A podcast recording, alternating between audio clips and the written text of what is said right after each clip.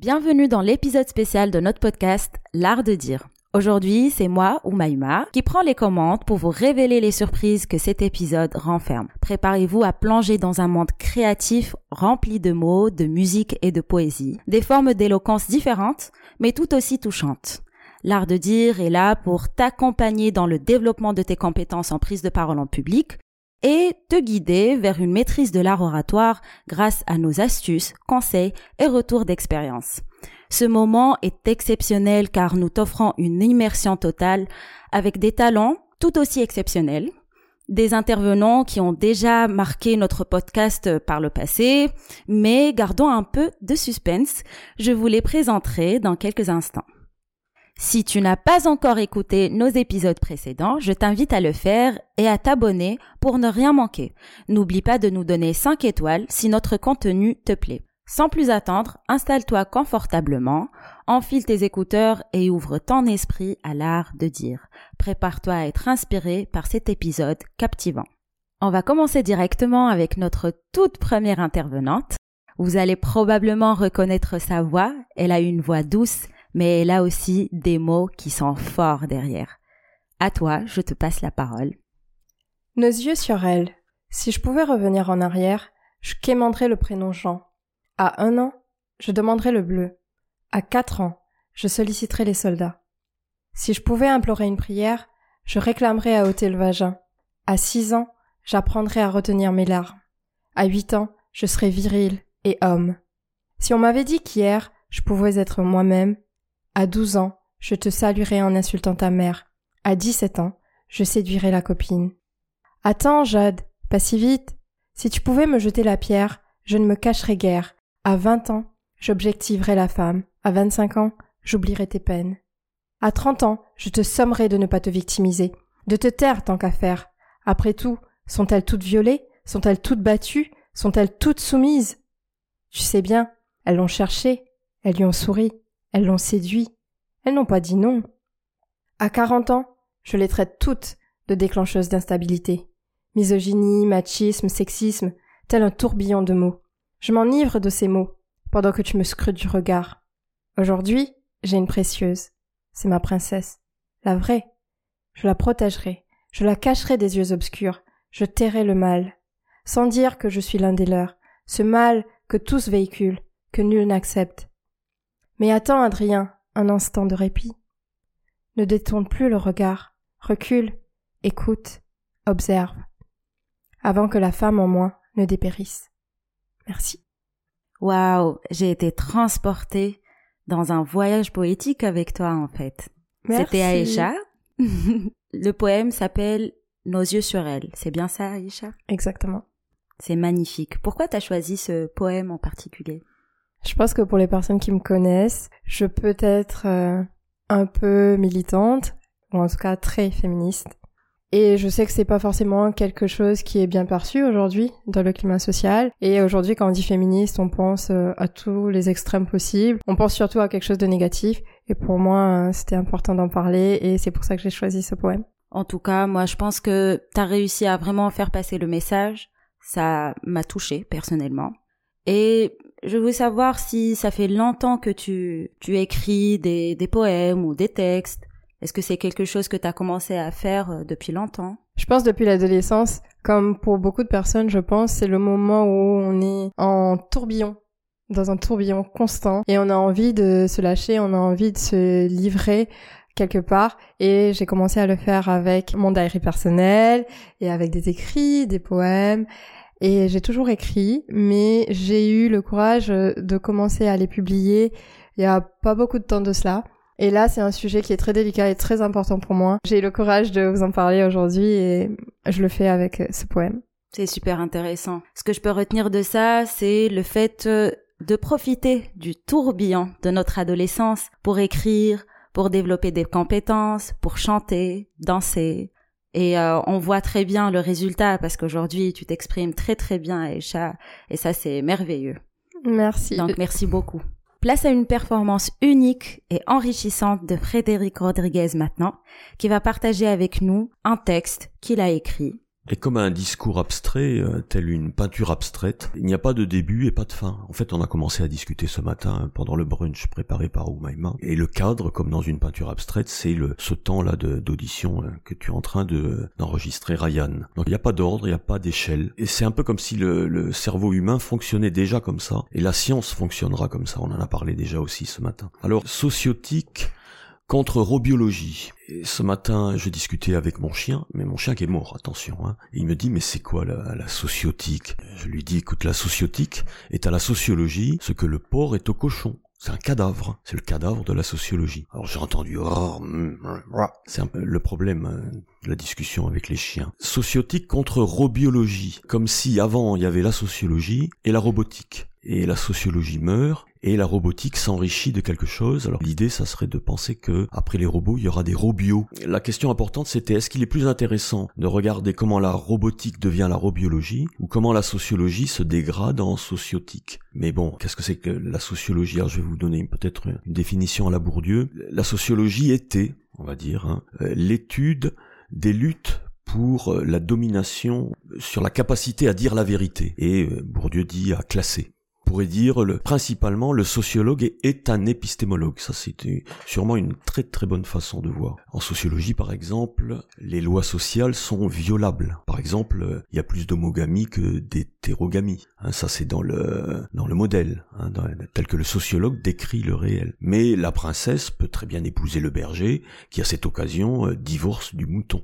Le problème, c'est celui du rapport entre la modélisation du scientifique et le réel. Un peu comme si, dans la modélisation du sociologue, euh, les lois sociales peuvent générer autant d'exceptions qu'on peut en construire, alors que dans la sociotique, eh bien, il n'y a plus cette capacité critique et il n'y a plus d'exceptions comme en informatique, en mathématiques en robotique. Pour conclure, pour conclure dans la fenêtre, parce qu'évidemment la question est, énorme, hein, celle du, nouvel espace critique que serait la robiologie. Si Dieu était sorti de la machine, on va le dire, on le dit pas en latin, euh, l'homme rentrera dans la machine. Et c'est le robio qui va dominer, et c'est pour ça qu'il faudra des robiologues.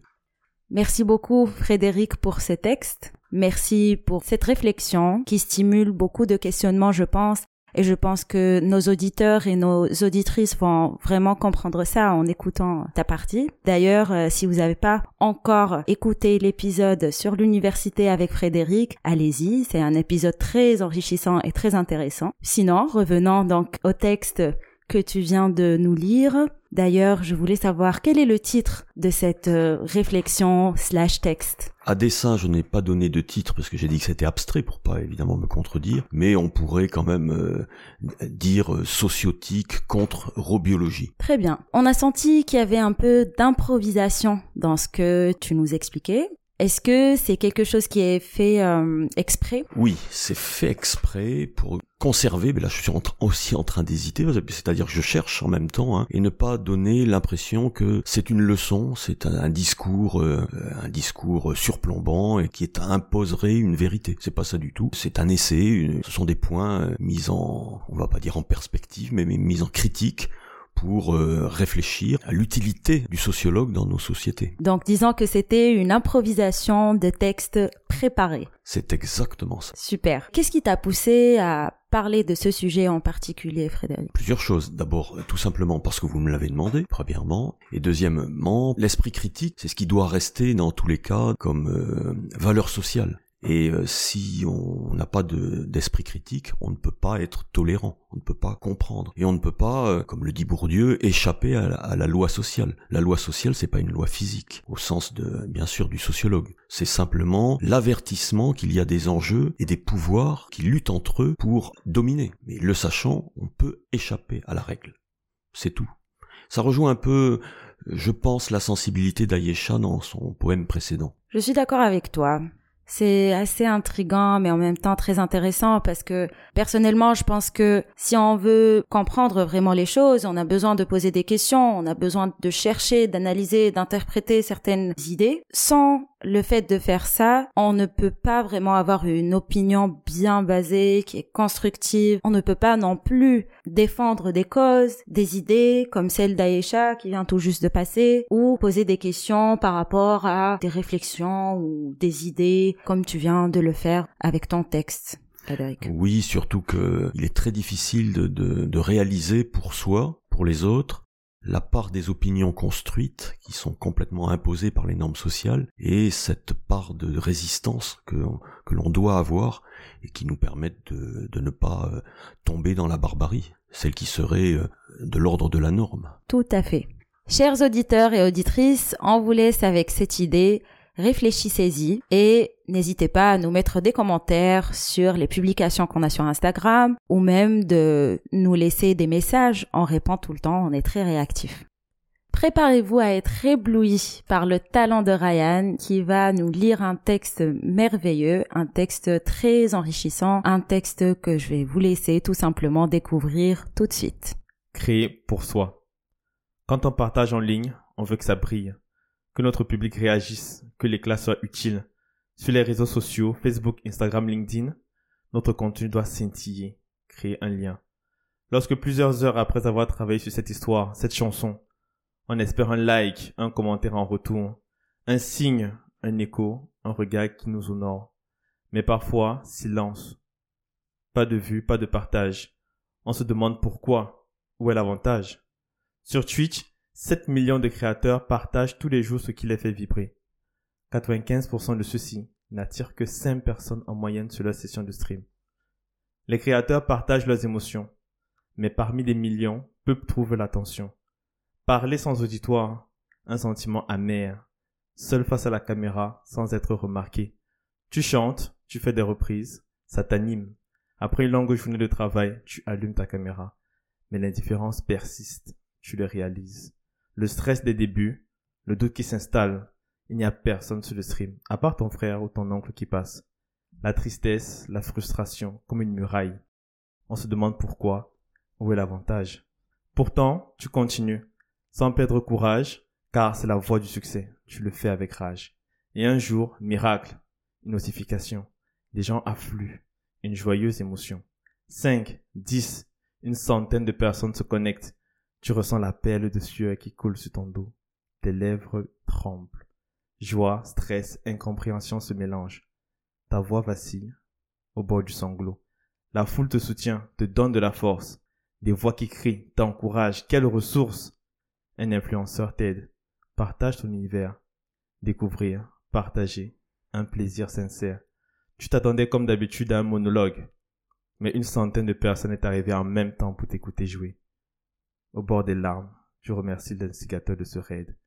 Désormais, tu n'es plus seul. Tu ne parles plus seul. Une vingtaine de personnes, un public qui se meut. Continue de prier, de partager ta passion, car un jour, quelqu'un viendra avec admiration. Tu es moi, tu es nous. Tu es tous ceux qui créent et partagent leur création en ligne. Tu es moi, tu es nous. Ensemble, créateurs, partageons nos éclats. Peu importe l'audience, continuons nos pas. Dans cet univers en ligne, chacun est unique. Brillons, partageons, soyons tous magnifiques. Continue de partager. Continue de prier. Crier pour soi. Merci Ryan pour ce texte fabuleux. C'était captivant, c'était beau, éloquent aussi. Moi j'ai une petite question. Mhm. Tout d'abord, qu'est-ce qui t'a poussé à parler de ce sujet et quel est le message que tu voulais faire passer? Je pense que c'est important les créateurs de créer d'abord pour soi. Pour moi, c'est une audience d'une personne. En fait, pour moi, la personne qui juge le travail d'un créateur, c'est d'abord le créateur. Et on a tendance sur les réseaux sociaux à vouloir que l'audience, dont les autres, des personnes qu'on ne connaît pas forcément, jugent notre travail. Et à cause de cela, on se, on s'érige des barrières qui frustrent notre génie créatif et qui nous empêchent justement de partager. Et c'est la raison pour laquelle je dis dans ce test qu'il faut continuer à partager parce qu'en fait, chaque création est individuelle, elle est unique. On est 7 milliards d'humains et donc il y a 7 milliards de façons de vivre la vie. J'aime bien ta réponse. À un certain moment, tu disais parler sans auditoire. Et là, tu parles du fait qu'il faut encourager les créateurs à créer et à le faire pour soi avant tout. Est-ce que toi, je sais Ryan que tu as déjà fait des discours, tu as parler en public maintes et maintes fois. Est-ce que tu étais dans cette position auparavant? Parler tout seul, sans auditoire, même si au fond de toi, tu voulais être euh, écouté par d'autres personnes? Je pense que j'ai ressenti cette émotion, pas tant sur la prise de parole en public, mais quand j'ai commencé à partager mes créations de trompettes sur Instagram. C'était au tout début, sachant que inconsciemment, tu te compares à d'autres trompettistes sur Internet. Il y a énormément de personnes qui sont suffisamment fortes, qui sont très fortes, qui ont plus d'expérience, qui ont un très bon setup, qui ont un très bon matériel. En fait, toutes ces différences ne justifient pas qu'on se mette en comparaison avec d'autres. Mais parce qu'on se fait, on se met en comparaison avec d'autres, on ne partage pas. Et donc du coup, je ne partageais plus sur Instagram parce que je me disais que mon jeu de trompette n'était pas suffisamment bon. Mais à quel moment je me dis que mon jeu est, suffisamment bon? Il ne sera jamais bon. Parce qu'en fait, le plus important, c'est de partager ce que moi je ressens. Et par rapport à mon aptitude technique à ce moment, ce jeu de trompette est suffisamment bon pour être partagé. Je comprends complètement. Et je suis d'accord avec toi aussi. D'ailleurs, je me demandais si, quand tu parlais à un certain moment, tu, as, tu avais utilisé plusieurs pronoms personnels. Mm-hmm. Et donc, euh, je me demandais si c'était euh, en lien avec ce que tu viens de dire. Tu as utilisé tu, nous, on. Oui, c'est vrai. J'ai utilisé le tu, le on, le nous. Je l'ai fait à dessin. J'ai commencé le texte par le on. Parce que pour moi, je prenais la globalité du genre humain comme un ensemble de personnes qui a l'aptitude de créer. Et pour moi, mon observation, c'était de dire que le genre humain, on se met des barrières pour partager et que nous voulons tous nous avons tous ce besoin inné de la, reconnaissance et que des personnes apprécient notre travail quand on accepte, quand on prend le courage de se mettre dehors pour que les autres puissent juger notre travail. Puis c'est parti sur le tu parce que mon auditeur, mon auditrice, je veux leur donner ce message qui est celui de je sais ce que tu vis, je sais ce que tu ressens parce que je ressens la même chose, nous sommes connectés. Mais parce que tu vis cet instant, je veux que tu l'outrepasses, je veux que tu fasses quelque chose qui te permettra de partager ton ressenti en tant qu'humain, en tant que faisant partie du tout qui était au début du poème. Puis je termine par le nous, car nous sommes tous dans cette galère. Nous sommes tous dans cette euh, bataille entre nous et notre génie créatif pour pouvoir délivrer ce qu'il y a de meilleur en nous-mêmes. Waouh, c'est beau. Merci Ryan. Je pense que je vais profiter de cette dernière idée mmh. pour euh, faire une conclusion générale. Je dirais que là, on voit un peu que tu as utilisé quelques techniques dans ton mmh. texte. Je voudrais souligner la parole éloquente dans les trois performances de cet épisode spécial. Féminisme, réseaux sociaux, l'influence euh, technologique, sociotique. C'est un thème qui explore le pouvoir de l'éloquence dans différents contextes. Chers artistes, merci d'avoir écouté l'épisode jusqu'à la fin. C'était notre épisode spécial du podcast L'Art de dire. C'est un épisode qui aspire à inspirer et à éduquer les auditeurs sur le pouvoir de la parole éloquente. Je pense que cet épisode va sûrement vous toucher. C'est un épisode qui est sous forme d'immersion dans l'éloquence, dans l'art oratoire. Donc, bonne écoute et à très bientôt. Merci.